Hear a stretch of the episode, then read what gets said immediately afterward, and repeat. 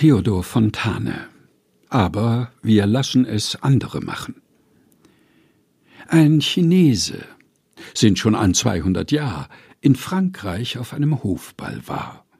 Und die einen frugen ihn, ob er das kenne, und die anderen frugen ihn, wie man es nenne.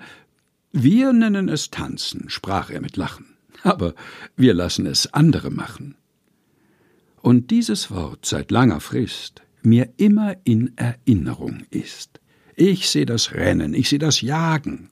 Und wenn mich die Menschen umdrängen und fragen, was tust du nicht mit? Warum stehst du beiseit?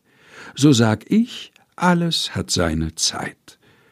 Auch die Jagd nach dem Glück. All derlei Sachen. Ich lasse sie längst durch andere machen. Theodor Fontane Aber wir lassen es andere machen. Gelesen von Helga Heinold.